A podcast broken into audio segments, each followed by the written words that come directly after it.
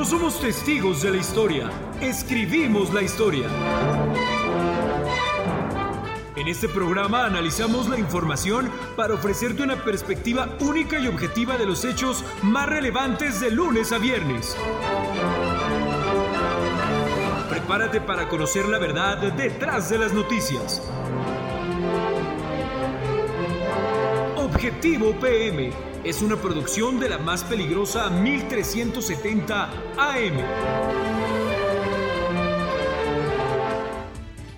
Esta tarde en Objetivo PM le daré las noticias. Antes, una muy interesante entrevista con el presidente de comunidad de Benito Juárez, porque este día, eh, pues pobladores de esa comunidad cerraron el acceso debido al robo que sufrió un jardín de niños. Buenas tardes, presidente.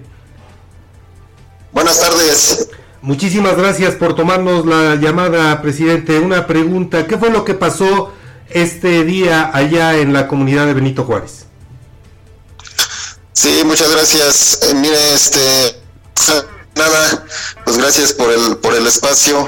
Saludando a todos los los radioescuchas. Eh, en sí, mira, no se trata de un de un robo como tal, como se ha venido manejando. De hecho, entraron algunos salones fue un salón la semana pasada, hoy se encuentran otros dos salones este, también con las mismas eh, características como se encontró el de la semana pasada. No es un robo, no se llevaron nada. Eh, de hecho, es este, entraron eh, menores de edad. Se dice o se presume que pudieron haber sido unos niños entre 8 o 10 años. ¿Por qué? Porque una persona adulta no cabe en los barrotes o en las protecciones que tienen las ventanas o las puertas. Tuvo que haber sido niños porque eh, no se robaron nada, no se llevaron nada, mm, simplemente eh, pues hicieron desorden, tiraron las pinturas, eh, todo el material didáctico de las profesoras, había dulces que los niños iban a, los niños del jardín de niños iban a tener su convivio o su evento del Día de Muertos, en el cual también los, los agarraron, se los comieron. O sea, no estamos hablando de una situación tan crítica, tan lamentable, afortunadamente no se llevaron nada. Son, eh, son este, situaciones que pues se salen a veces de control dentro de los padres de familia, incluso pues pudieron haber sido vecinos de ahí mismo del, del jardín de niños. Entonces, pues descartemos esa, esa, este, pues sí, esa noticia o ese comentario que sea un robo, porque pues la verdad no, no es robo. Eh, entraron, hicieron desorden y hasta ahí. Sin embargo, hubo molestia por parte de pobladores, padres de familia de ese jardín de niños. Así es, desde la semana pasada me notifica a mí la, la señora que, que, es encargada de la intendencia me, me, notifica, me avisa que pues habían entrado a un salón, que los apoyábamos con la seguridad. Pues lo que, lo que me corresponde a mí, pues es dar parte a las autoridades. Vinieron a, eh, hacer la, la, su trabajo las autoridades y este y pues hasta ahí había quedado en que se le iba a dar otra otra atención pero pues al no haber atención de parte del, de, la policía o de seguridad pública, vuelve a suscitar este fin de semana otro hecho similar al que ya había pasado. Entonces, por eso es la molestia de la gente. La gente por eso es, por eso reclama la, la seguridad, este, puesto que pues, sí nos hemos visto afectados. Ha habido eh, incidencias acá en las cuales pues no, no hemos sido correspondidos como, como tal. Y en este sentido, bueno, eh, reclamaban, por lo que tenemos entendido, y por eso recurrimos a usted, para obviamente no caer pues en desinformación. Había esa exigencia de pobladores de que se presentara el alcalde. Así es. Mire, eh, hubo reclamos, de hecho en la mañana fue por medio de mi asistente que yo me enteré qué es lo que había pasado. porque a mí no se me había notificado, no, no se me notificó en su momento como la vez pasada, la vez pasada sí recibí un llamado, en esta ocasión pues no, no, no recibí ni, ninguna este, llamada, me entero por medio de mi asistente que pues un familiar que tiene ahí un niño, y, este donde los papás estaban molestos estaban este pues tratando o ya estaban en planes de cerrar la, la vía puesto que no, no había respuesta en cuanto a seguridad eh, pero en sí yo me entero alrededor de las nueve y media, nueve veinte, por ahí así. Eh, me dice una maestra que ella me, me marcó, no, nunca me marcó nadie, yo me enteré por medio de mi asistente y yo hago el llamado a la persona encargada de la intendencia para corroborar qué es lo que estaba pasando. Entonces, pues ella me dice que sí, que pues que había este pasado nuevamente los hechos y este y que los papás pues ya, ya iban eh, decididos a cerrar la vía a, a, nuestra comunidad. Yo este llego allá y pues los, los papás, los padres de familia junto con vecinos, porque ya se empezó a convocar más gente, eh, estaban pues sí exigiendo la presencia de, del presidente municipal. Yo hago el llamado al presidente, pero pues no, no fue posible que asistiera, puesto que él estaba atendiendo otras, otros asuntos. Entonces, este, viene el secretario, llegamos a un acuerdo.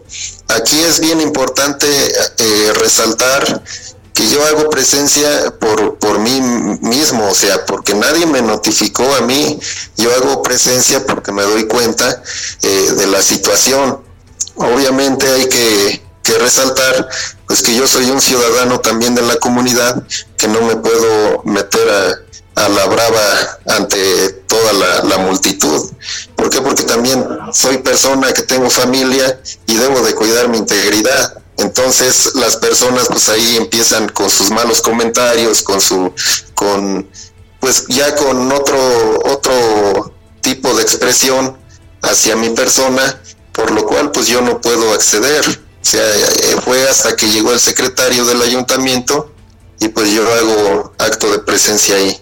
Pero en sí, en sí, eh, no, no, no, no podía yo hacer nada, puesto que hay que entender que nosotros pues pertenecemos a un municipio, no tenemos nosotros como vigilancia o policía de nuestra parte. Yo le comentaba a los a los asistentes, si yo tuviera una patrulla que ven que está ahí parada en, en la presidencia y que la, la ocupo para uso personal o que no dejo que asista, pues estoy cometiendo un error. Pero pues pertenecemos a un municipio. El municipio es el encargado de otorgar los servicios y en este caso la seguridad. Y si no ha habido este, esta atención, bueno, pues es que ya no depende de mí. Yo estoy haciendo mi trabajo y, pues ya no, ya no depende de mí en que no tengamos la, la seguridad necesaria.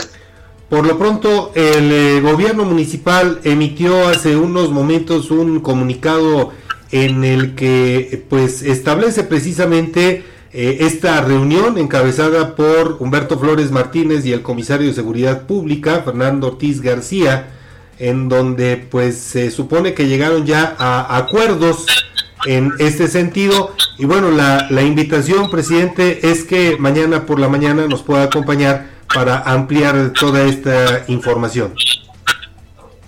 Claro que sí, con mucho gusto. Sí, para que este, pues aclaremos muchas dudas de en cuanto a la ciudadanía tiene hacia nosotros, hacia nuestra labor. Con gusto lo, lo vamos a aclarar. Pues le voy a agradecer muchísimo. Por lo pronto, también muchas gracias por tomarnos la llamada esta tarde.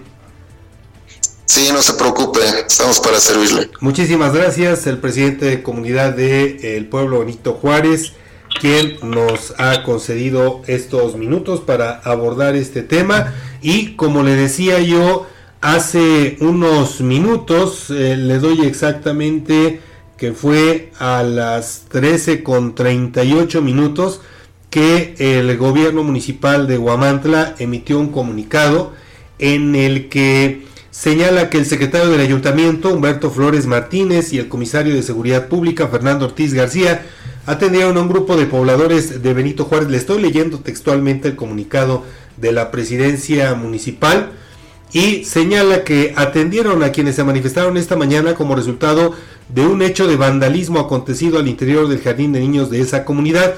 Derivado de lo anterior, los servidores públicos del gobierno municipal pues se trasladaron hasta donde estaba el bloqueo de esta carretera para efecto de diálogo con quienes se encontraban cerrando la vialidad y en esta reunión o derivado de esta reunión alcanzaron acuerdos para restablecer la circulación. Después de un diálogo respetuoso con el Comité de Padres de Familia del Jardín de Niños María del Carmen Cerdán, así como vecinos de la comunidad, la autoridad municipal se comprometió a reparar los daños ocasionados por los actos de vandalismo ocurridos la madrugada de este día, así como a reponer el material didáctico destruido, realizar entrega de dulces a menores que estudian en la institución y la instalación de elementos del grupo táctico de seguridad de forma permanente en la comunidad.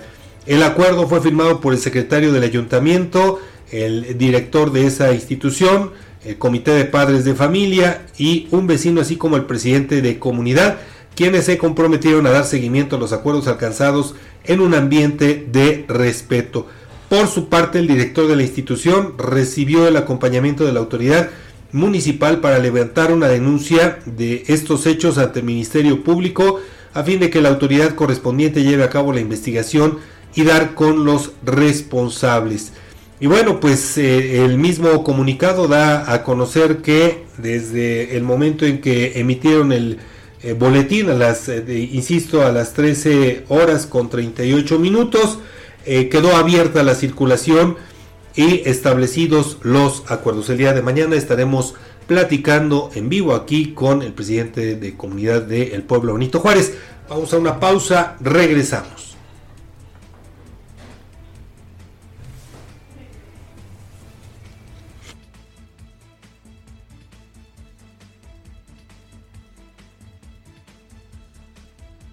No somos testigos de la historia, escribimos la historia. En este programa analizamos la información para ofrecerte una perspectiva única y objetiva de los hechos más relevantes de lunes a viernes. Prepárate para conocer la verdad detrás de las noticias. Objetivo PM es una producción de la más peligrosa 1370 AM. Descubre el Instituto Amado Nervo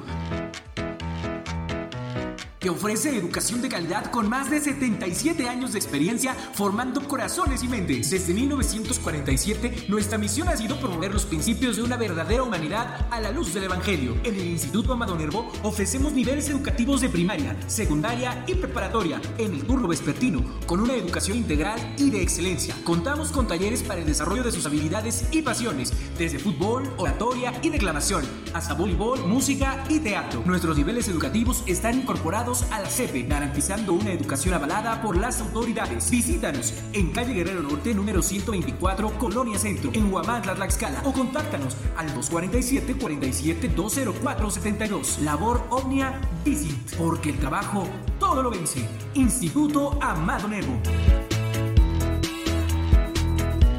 En Alzayanca estamos escribiendo una nueva historia. Estamos construyendo un municipio con más justicia. Atendemos las necesidades más urgentes de la población para terminar con el rezago. El gobierno municipal de Alzayanca 2021-2024 busca cercanía con la población para atender con oportunidad, calidad y calidez a los habitantes del municipio. Esa es la historia.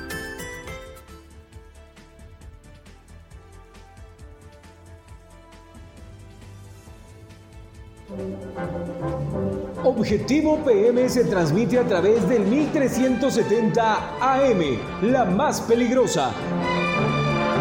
Desde el Centro de Información en Juárez Norte número 215, en Huamantla, Tlaxcala.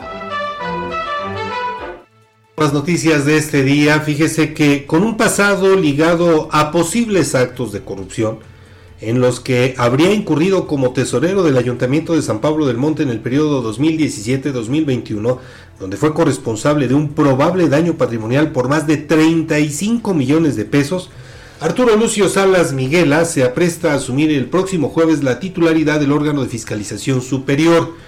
Apenas el pasado 24 de octubre, quienes integran la 64 legislatura local consumaron, por unanimidad de votos y sin objeción alguna, la imposición del ex asesor especializado de la Secretaría de Finanzas, quien estará en el cargo durante los próximos siete años en lugar de María Isabel Maldonado Texle.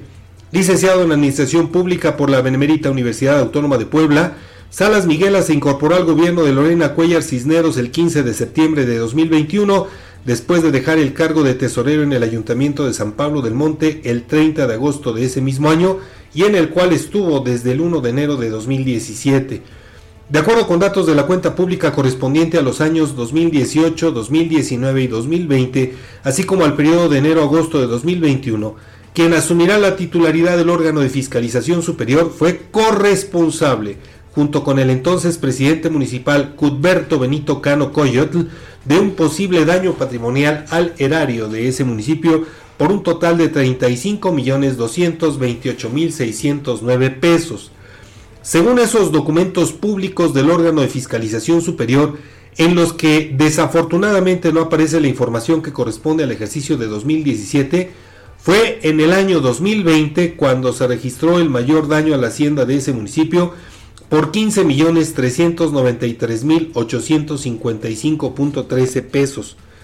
Durante el lapso referido con eh, Salas Miguela como tesorero municipal, pues fue una constante que el órgano de fiscalización le observara al ayuntamiento de San Pablo del Monte pagos de gastos improcedentes en exceso de bienes y servicios sin acreditar su recepción o aplicación y volúmenes de obra no ejecutados por distintos montos. Además, el órgano de fiscalización también observó pagos improcedentes a su medio hermano, Calixto Tomás Juárez Miguela, quien durante la administración del presidente Cano Coyotl permaneció en la nómina del ayuntamiento con el puesto de oficial albañil. A su pariente, Antonio Lucio Salas Miguela, flamante eh, fiscalizador superior, le pagó con recursos del ayuntamiento diversas cantidades los cuatro años y ocho meses que duró esa administración municipal.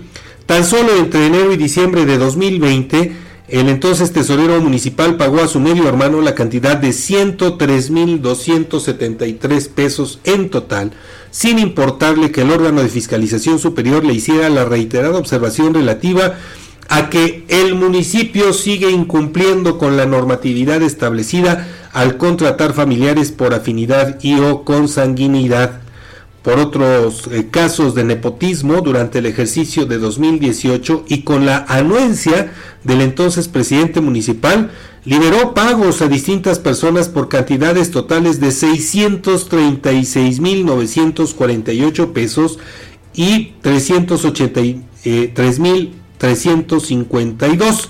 Dicha observación ya desde el 2017 había sido notificada al ayuntamiento por el órgano de fiscalización superior, pero hizo caso omiso.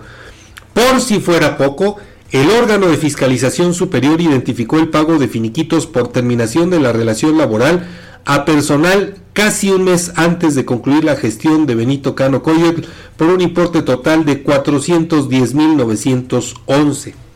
En la lista de beneficiarios de ese finiquito aparece el nombre de Arturo Lucio Salas Miguela, quien se embolsó por ese concepto 176.444 pesos. Es decir, siendo tesorero, el 23 de julio de 2021 se autopagó la cantidad referida. Una muestra más del desaseo que tuvo Salas Miguel al frente de la Tesorería de San Pablo del Monte fue el pago improcedente por 68.128 pesos que realizó en el año de 2019 por la compra de trajes para integrantes de ese ayuntamiento. Para pagar su vestimenta, consistente en saco, pantalón, camisa y hasta portatrajes y una bolsa Roberts mediana, el próximo auditor erogó al del erario la cantidad de 2.692 pesos.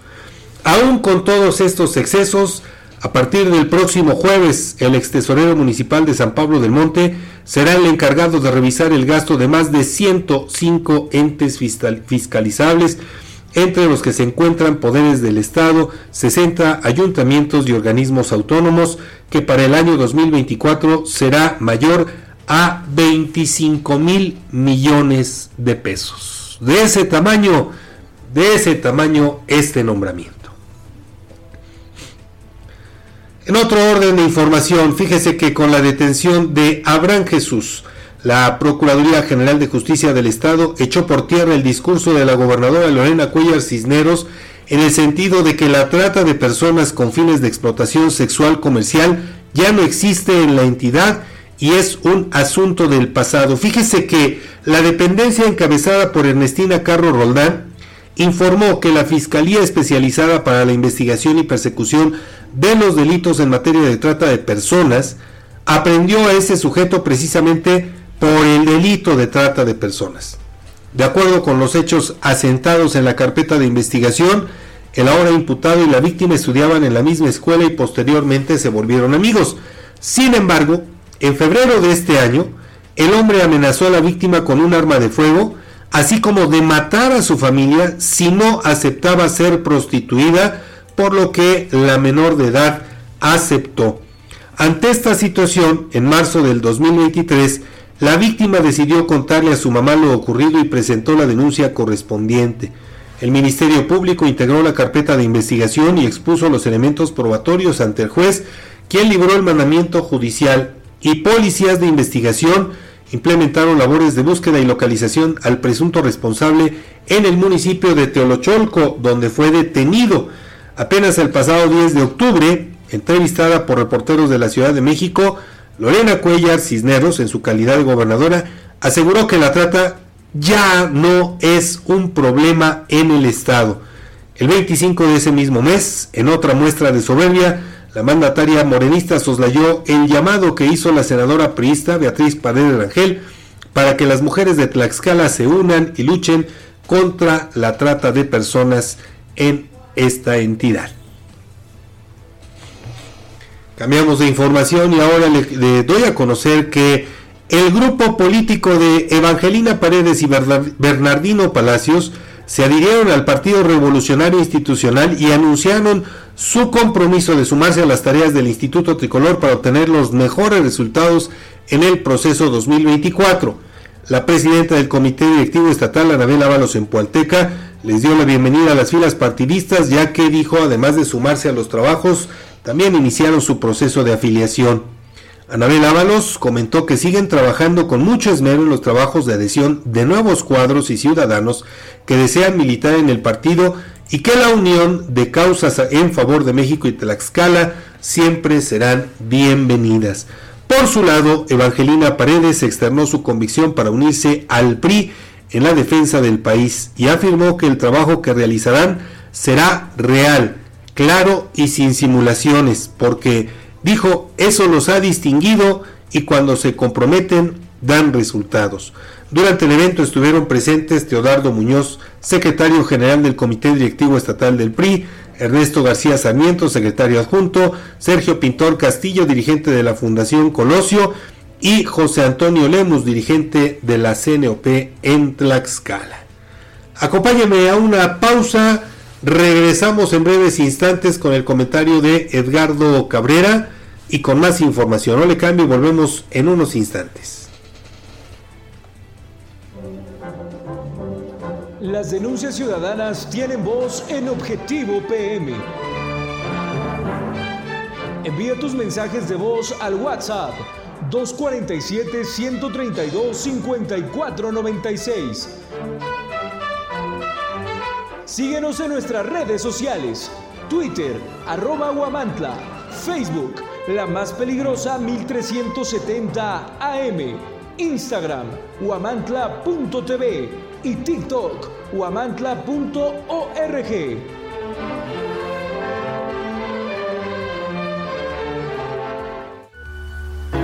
El compromiso no es una palabra, es un acto y Coapiaxla es el ejemplo de ello. Día con día escribimos una nueva historia donde el protagonista eres tú, donde tus necesidades son las nuestras.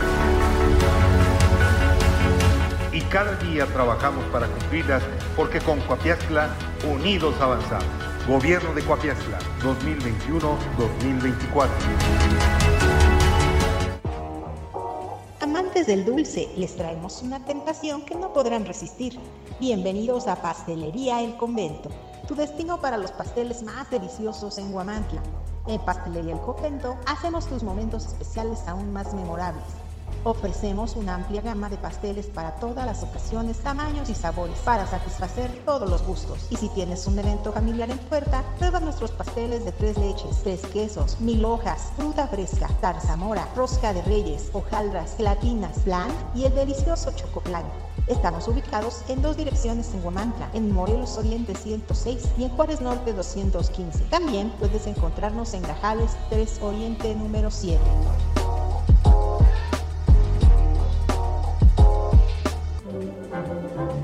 Objetivo PM se transmite a través del 1370 AM, la más peligrosa. Desde el Centro de Información en Juárez Norte número 215, en Huamantla, Tlaxcala. A dos años con dos meses, la triste historia y su brillante secretario de gobierno lograron la penosa cifra de 200 manifestaciones y protestas. Es la herencia maldita que dejará Sergio cuando entregue el puesto y deje de utilizarlo para promover sus ambiciones políticas. La mandamás se lo buscó. Decidió mantener a un personaje que desde el día uno se destacó por no resolver el malestar social, olvidarse de la política interna y olvidarse también de la palabra como método para alcanzar acuerdos como lo establecen las teorías políticas. La primera protesta de este gobierno fue la de Chicotzinco, cuyo conflicto postelectoral nunca se resolvió ni se resolverá. Restan 10 meses para el cambio de estafeta en la presidencia municipal y eso solo avivará el conflicto. De aquel lugar, no olvidemos el desinterés de Sergio y su chambonería para acudir hasta el lugar de los hechos cuantas veces fueran necesarias para hablar con todas las partes y generar una solución. No lo hizo.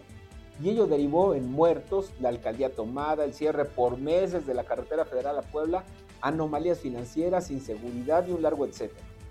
Chicotzingo es la catedral de la ingobernabilidad del suspirante a gobernador. Sí, su ambición va más allá de la Cámara Alta. Y ese es un problema no atendido a tiempo y contribuyó a las 200 manifestaciones que este lunes acumuló la triste historia que gobierna. Resulta que a la unidad de servicios educativos donde despacha otro inútil y soberbio funcionario les estalló un conflicto más. Ahora porque empleadas de la Contraloría Interna acusaron a su jefe de acosador sexual y laboral. El señalado, dijeron, es afín, como tenía que ser, del secretario que gusta de sus payasadas en TikTok, pero también de lucir su ignorancia al escribir, equivocar las imágenes de los personajes ilustres de este país y mantenerse repitiendo como loro las frases de López Obrador, aunque bueno, a diferencia del presidente, aquí es patética su dicción. Bueno, de cara a las elecciones del próximo año, no hay que olvidar la herencia maldita de Sergio, algo que ningún gobierno acumuló en tan poco tiempo y que ha puesto en la ruta de la peor administración que ha tenido la escala y en la lista, vaya que hay varias. Y mire, mucho ayuda el que no estorba.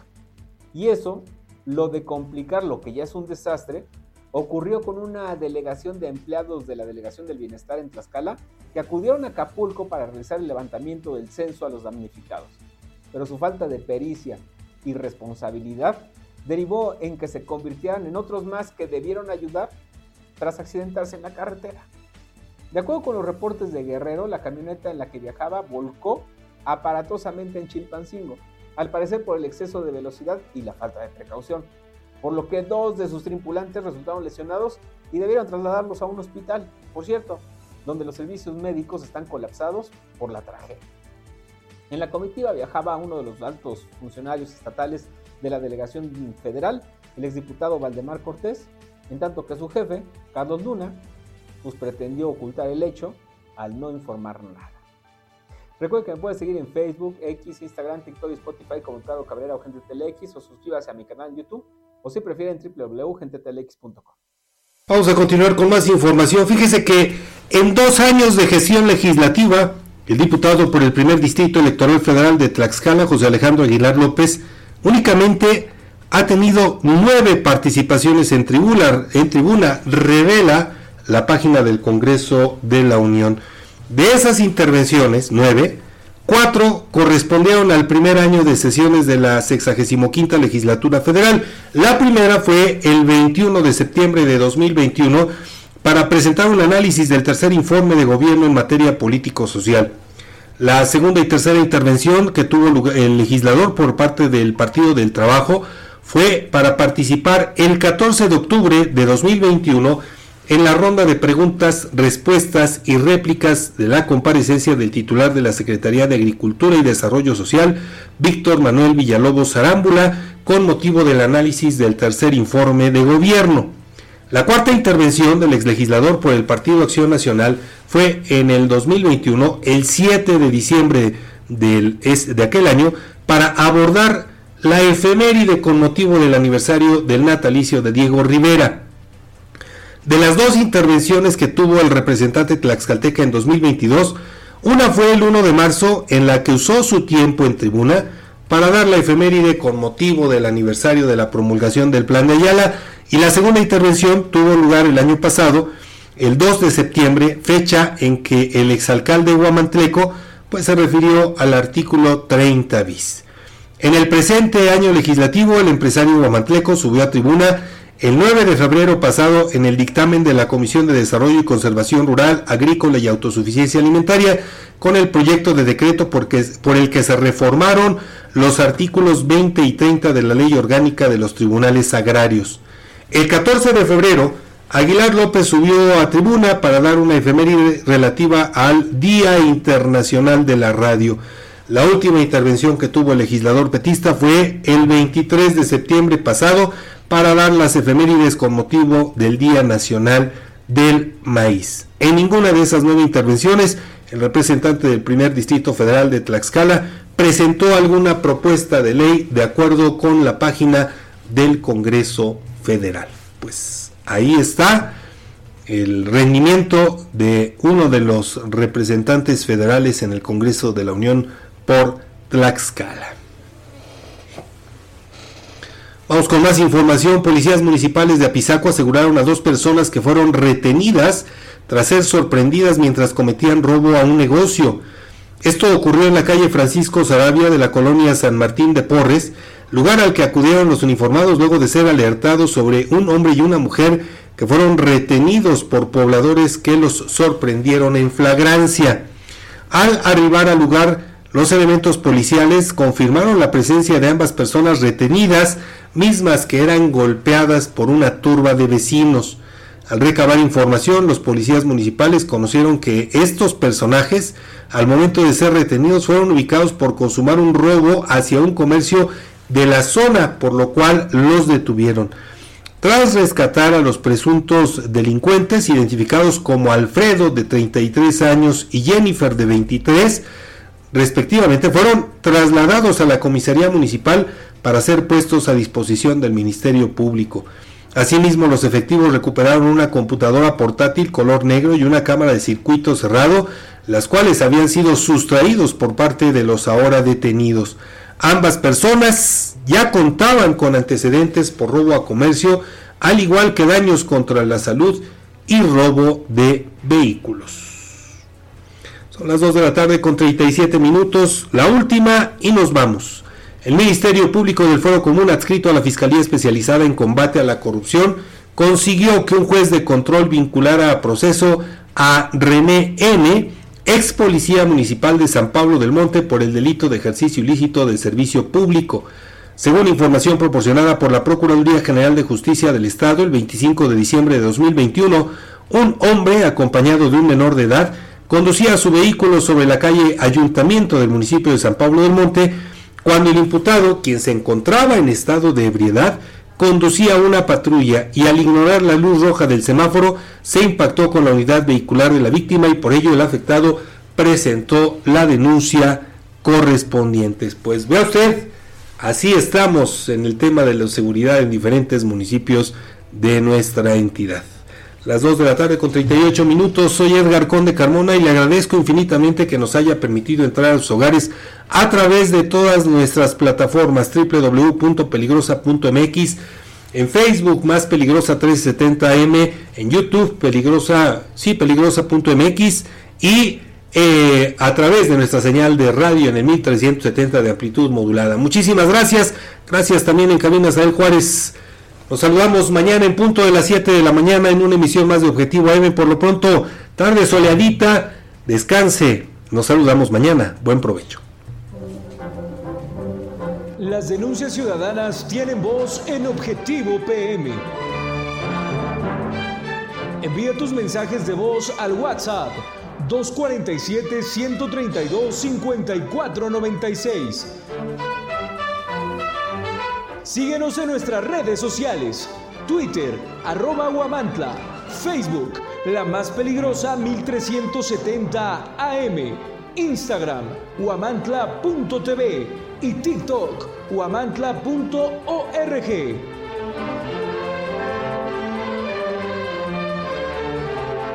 En el Ayuntamiento de Iztacuixtla de Mariano Matamoros, creemos que las pequeñas acciones pueden cambiar la historia. Es por eso que trabajamos arduamente para brindar servicios eficientes y efectivos que mejoren la calidad de vida de nuestros habitantes. Desde mejoras en infraestructura hasta programas sociales, estamos comprometidos a hacer de Ixtacuixtla un lugar mejor para vivir. Ixtacuixtla, pequeñas acciones que cambian la historia.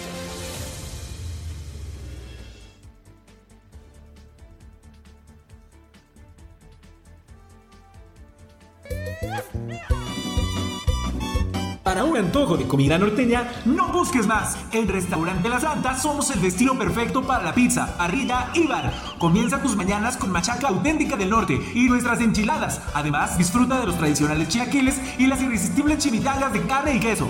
Si tu antojo es de unos ricos caldos, en La Santa te ofrecemos el caldo de camarón seco y el jugo de carne. Además, prueba nuestro mole de setas estilo pancita. Si eres amante de la parrilla carbón, no puedes perderte nuestros cortes premier, como la picaña, la arrachera, el ribeye, el New York y el salmón. Todos preparados a la perfección. Para todos los tradicionalistas, disfruta de los clásicos burritos norteños con queso y frijoles, machaca, arrachera, camarón y muchas opciones más. Si eres fanático de la pizza, nuestras creaciones con ingredientes norteños en horno a la leña te conquistarán. Estamos ubicados en Juárez Norte, número 215, en el corazón de Huamantla. Si prefieres llevar el auténtico sabor norteño a tu casa, haz tu pedido al WhatsApp 247 47 129 64.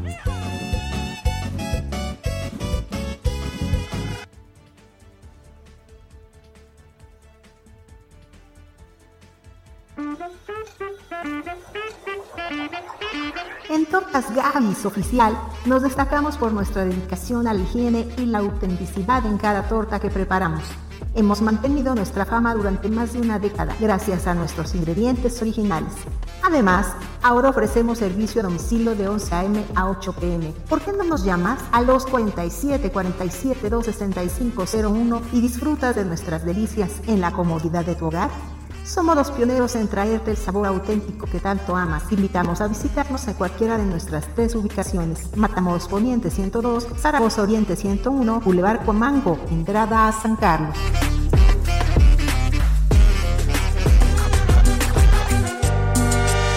Se me fue de las manos tu amor, en un solo suspiro y yo tan engreído que estoy al calor de tu cuerpo mi pecho un vacío reclama por siempre tenerte presente. Vives en mi mente, ayer, ahora y siempre. Adiós escrito en un papel, tu aroma impregnado en mi ser. Mi conciencia derrama dolor, mi conciencia exige tu amor. En mi vida el recuerdo de tu gran amor permanece latente.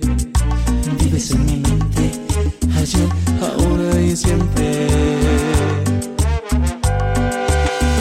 Triste y vacía